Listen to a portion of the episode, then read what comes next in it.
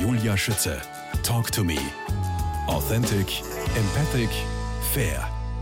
Claudia Ratzinger, welche Bedeutung kommt bei den Sternenkind-Fotos, den würdevollen Bildern der Sternenkinder-Bekleidung im Besonderen zu?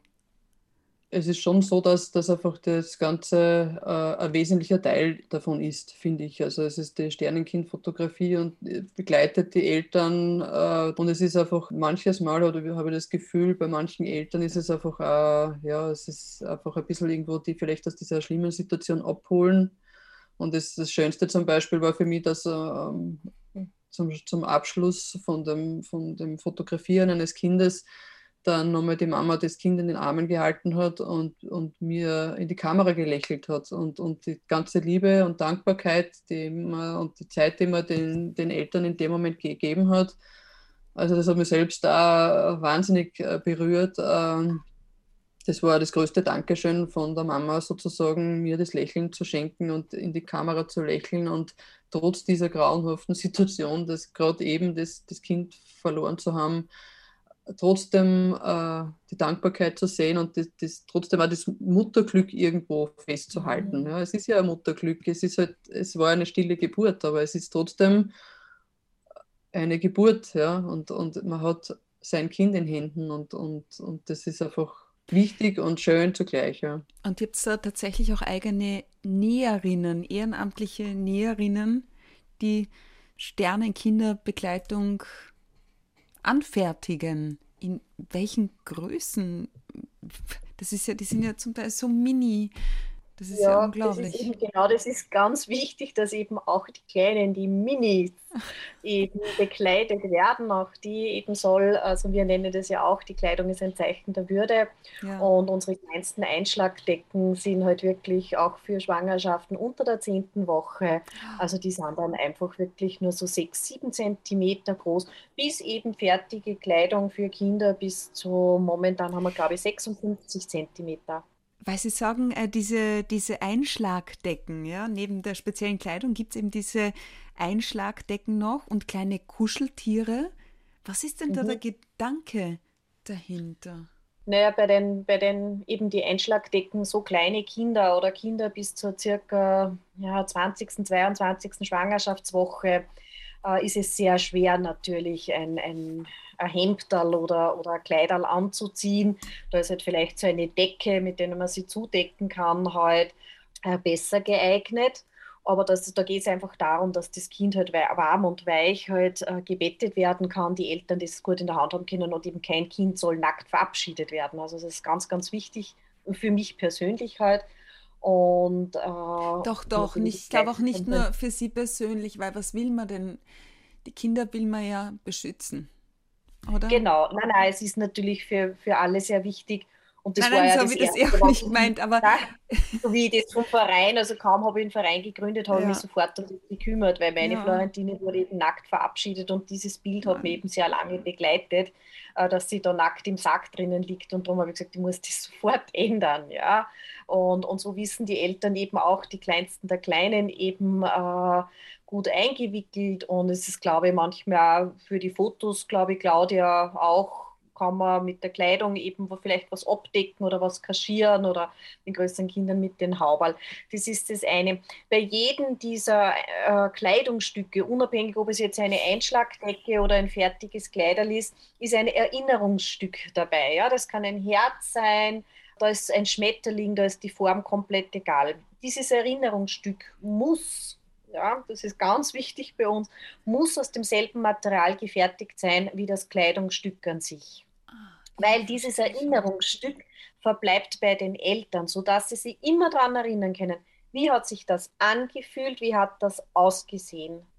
Und das ist mir ganz besonders wichtig. Das, also ich, ich habe ja eben von meiner Florentine nichts, aber ähm, äh, ich habe ein kleines Angora-Häubchen, ja, was mir so eine Strickerin einmal zugeschickt hat. Das konnte ich nicht weggeben. Das musste in meine Erinnerungsbox, weil ich was dann angeschaut habe und gedacht, wann die Florentine das noch aufgehabt hat, ich war da hingeschmolzen. Verlassen. Ja? Und ich konnte dieses Häubchen nicht weggehen, habe mir erlaubt, das in meine Erinnerungsbox zu geben. Und auch wenn ich es nie aufgehabt habe, aber wenn ich diese Box herausnehme und das Hauberl angreife, dann ist das ganz wichtig für mich. Und daher eben gibt es bei jedem Kleidungsstück bei uns beim Verein Pusteblume ein Erinnerungsstück, das verbleibt im Idealfall. Das können natürlich die Eltern selbst entscheiden, äh, bei den Eltern, sodass sie sich immer daran erinnern können, wie hat das ausgeschaut, wie hat sich das auch angefühlt. Das ist das eine. Und natürlich wir vom Verein Pusteblume haben eben dann unsere Seelentröster, eben unsere, unsere Engelskinder, die eben dann Ach auch Gott, eben na, Fotografinnen. Ja, das sind die Engelskinder, die gibt es in groß und in klein. In groß habe ich sie auch gemacht die kriegen die Fotografen zum Beispiel auch von uns zur Verfügung gestellt, einfach zum Weitergeben. Das kriegen auch die Krankenhäuser zum Weitergeben. Das, da geht es einfach darum, das hat eben genau die Größe, dass sie in die Handfläche passen, dass die Eltern eben was in Händen halten, zum Beispiel wenn sie ähm, die Klinik, die Geburtenstation verlassen. Oder eben auch dann für zu Hause einfach etwas zum Festhalten, zum Knuddeln es ist ja mhm. für die Geschwisterkinder ganz wichtig, das mache ich heute wieder. Heute geht wieder eine Packung weg an Geschwisterkinder.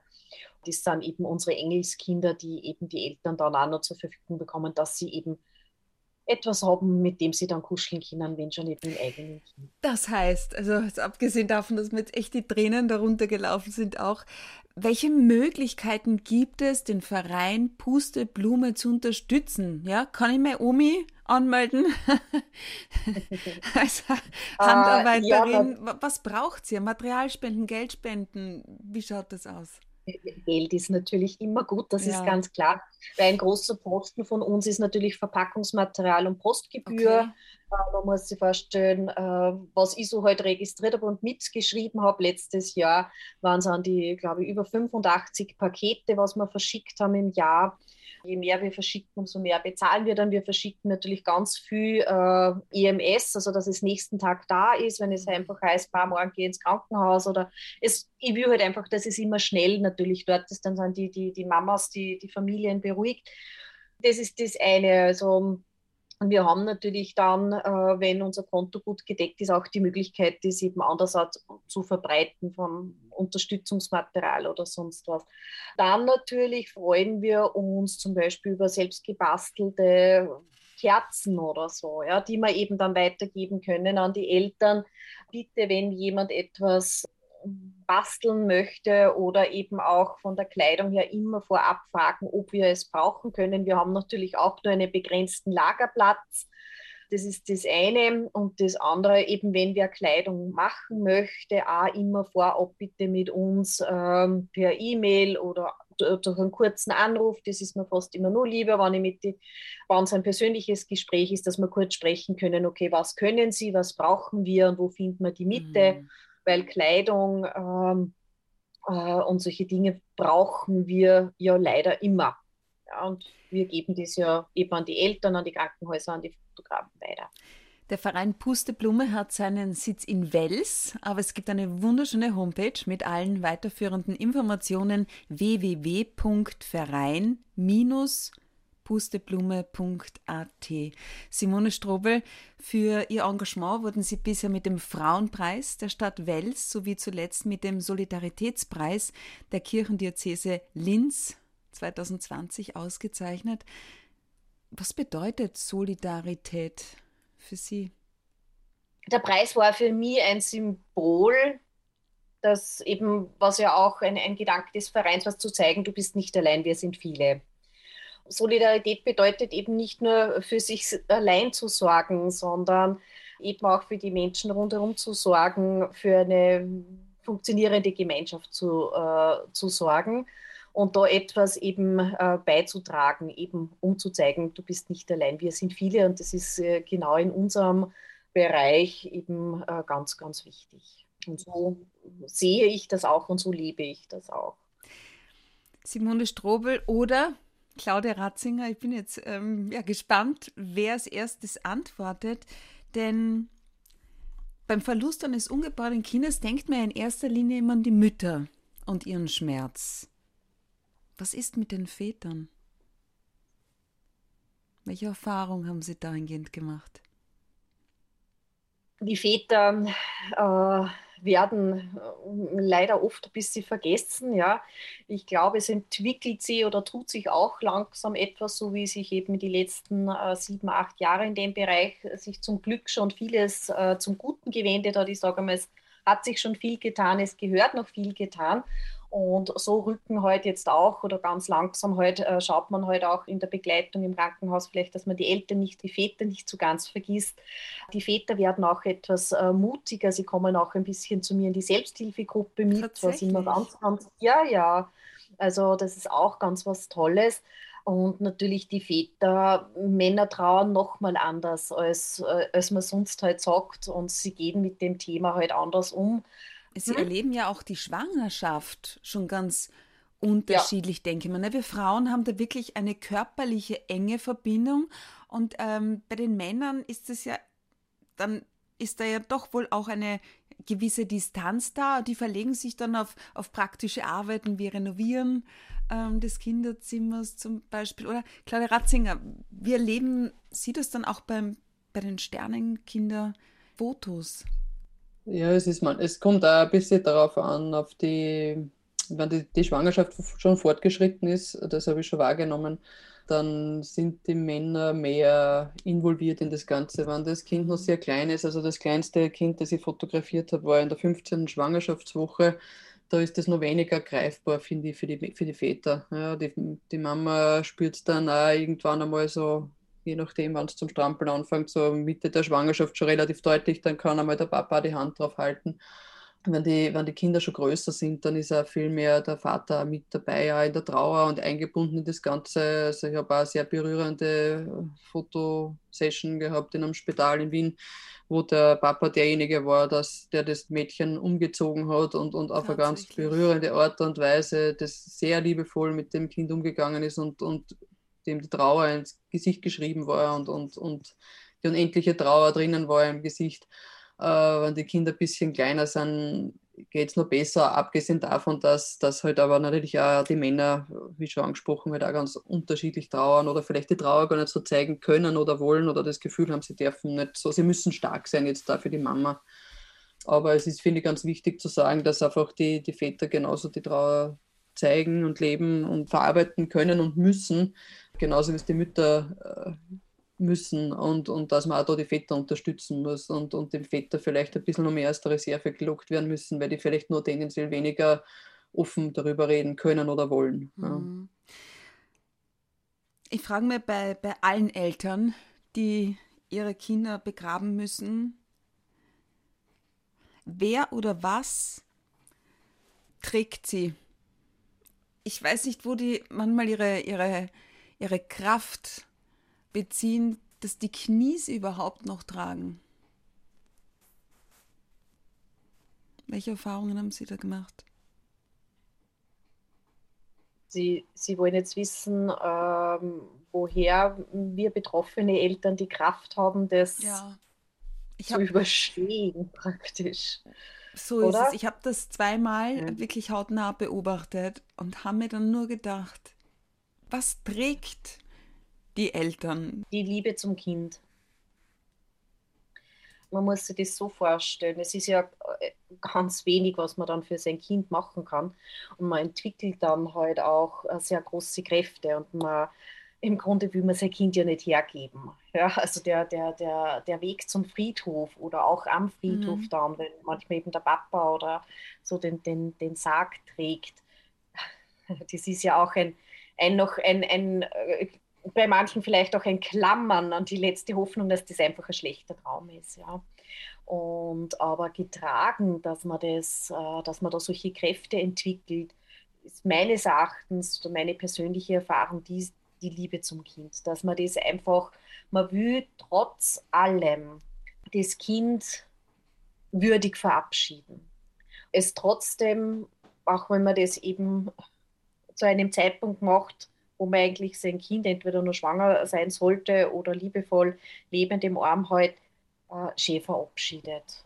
Ich glaube, dass es, dass es einfach die Liebe zum Kind ist, mhm. die da solche Kräfte entwickelt. Die Liebe Claudia, ist. was ist deine Erfahrung so? Oder was, was ja, ja, ich glaube auch, dass es einfach das, ähm, die Liebe ist, die, die man dann im Herzen weiterträgt und einfach das, diese die Verbindung ist ja dann trotzdem da. Das Kind ist zwar nicht mehr anwesend, aber, aber, aber im Herzen trägt man das Kind ja trotzdem weiter und äh, mhm. ich denke, dass das sicher der große An die Triebfeder ist. Ja.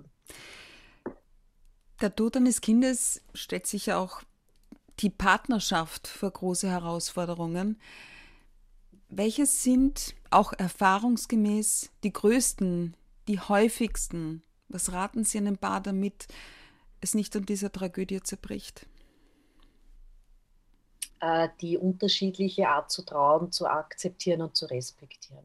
Ja, das stimmt voll Ja, und das ist geil. Und das ist auch das, das was, was ihm in der Selbsthilfegruppen oder halt auch in die Begleitungen, wenn ich beide Eltern da habe oder auch nur die Mama da habe oder nur den Papa, einfach immer sage, respektieren. Eben die Trauer ist was Individuelles, jeder Trauer, dass man einerseits das macht, das andere, dass man sie nicht verliert, dass man miteinander spricht. Aber ich denke mal, wenn man eben diese Andersartigkeit äh, der Trauer oder dem Umgang äh, akzeptiert, dann kann man sich ja darüber unterhalten und kann darüber sprechen, wie, wie, wie es einem geht. Ja. Aber ich glaube, das ist das Allerwichtigste. Simone Strobel, geht nicht, gibt's nicht, lautet gerade Ihr Lebensmotto. Wann haben Sie sich das zuletzt wieder gedacht? Ja, ich habe heute noch ganz viel zu tun. Ich weiß aber auch zum Beispiel, dass äh, eine Sternenkinderfamilie auf ihre Engelskinder wartet. Also die Geschwisterkinder mhm. im, im, im ganz Besonderen, dass sie was zum Kuscheln haben. Und ja, und dann werden wir es halt einfach möglich machen, dass ich bis um 16 Uhr heute noch bei der Post bin und das Backerl halt äh, wegschicken kann. Äh, nicht nur mit den Engelskindern drinnen, sondern mit einer schönen Kerze und ein paar Schlüsselanhängern und Trostbeigaben, dass eben auch eben die Geschwisterkinder, der Papa, dass die ganze Familie eben was in der Hand hat. Und es, es, es wird sich alles machen lassen und es wird alles gut werden und, und das andere auch passend zu unserem Gespräch, wo ich mir dann wieder gedacht habe, ja, es hat sich in den letzten Jahren zum Glück schon viel getan, aber es gehört noch viel getan und äh, auch das werden wir noch schaffen, dass wir hoffentlich in ein paar Jahren äh, über manche Dinge gar nicht mehr so sprechen müssen, mhm. ja, äh, weil es dann eben ganz normal ist, dass Sternenkinderfotografen zum Beispiel in Geburtenstationen eingeladen werden, dass sie den Mehrwert erkennen, wie wichtig die Fotos eben für die Eltern sind, aber auch fürs eigentlich fürs Krankenhauspersonal, weil die Eltern in der Zeit eigentlich super begleitet werden. Eben auch da sage ich, ja, es es wird möglich sein. Es geht in, in, kleinen Schritten, aber es ist wichtig, äh, dass es vorangeht. Und das ist eben auch so was, wo man sich manchmal denkt, boah, wird das gehen? Ja, es wird gehen. Wir müssen uns nur ein bisschen gedulden und eben in ein paar Jahren werden wir gar nicht mehr großartig über das sprechen müssen. Ja, dann ist es hoffentlich eine Selbstverständlichkeit. Claudia Ratzinger, lebe, liebe, lache ist Ihr Lebensmotto. Aus welchem Grund lieben Sie diese Einstellung? Es ist, es ist wichtig, dass man jeden Tag so lebt, meiner Meinung nach, als sei es der letzte. Das ist einmal der eine Punkt. Zum anderen, dass man Liebe im Herzen trägt und liebevoll auf andere Menschen zugeht und äh, empathisch auf andere Menschen zugeht. Vor allem Lachen ist die beste Medizin. Also diese, diese drei Punkte sind mir einfach ganz wichtig, auch wenn man es nicht immer jeden Tag alle drei vielleicht schafft, so voll und ganz zu erfüllen, so dass man sagen kann, ehrlich am Abend sagen kann, okay, man hat das äh, geschafft.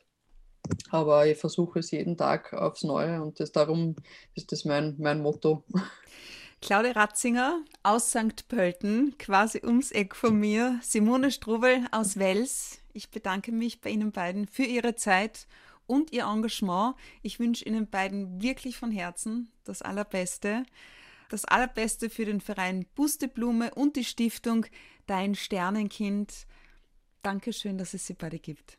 Danke fürs Interview. Dankeschön. Dankeschön.